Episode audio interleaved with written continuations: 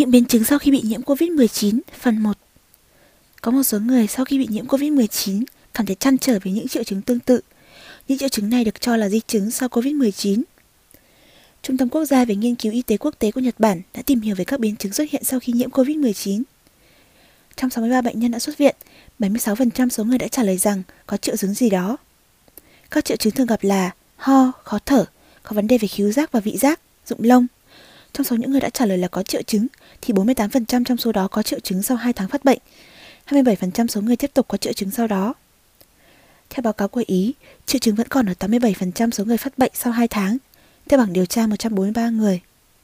Các triệu chứng xuất hiện nhiều là cơ thể mệt mỏi, khó thở. Ngoài ra, cũng có người trả lời rằng có các triệu chứng như sau. Những triệu chứng này có khả năng cao là do ảnh hưởng của COVID-19. Đó là đau khớp, đau ngực, ho, gặp vấn đề về khứu giác, mắt và miệng khô, viêm xoang, mắt đỏ ngầu, các vấn đề về vị giác, đau đầu, chán ăn, hoa mắt, đau cơ, đau cổ họng, tiêu chảy. Người ta nói rằng các triệu chứng của COVID-19 biểu hiện nặng hay nhẹ, biến chứng sau đó nặng hay không đều không đồng đều. Có người bị quên, không thể nhớ được, nên có nghi ngờ cho rằng nó cũng gây ra vấn đề về trí nhớ. Các bác sĩ vẫn chưa rõ nguyên nhân của các triệu chứng này. Cũng có những người không thể quay lại làm việc như trước đây, các vấn đề trong cuộc sống thường ngày sau khi đã khỏi COVID-19. Các chuyên gia khuyên rằng sau khi khỏi bệnh, người bệnh không nên vận động mạnh và làm việc quá sức.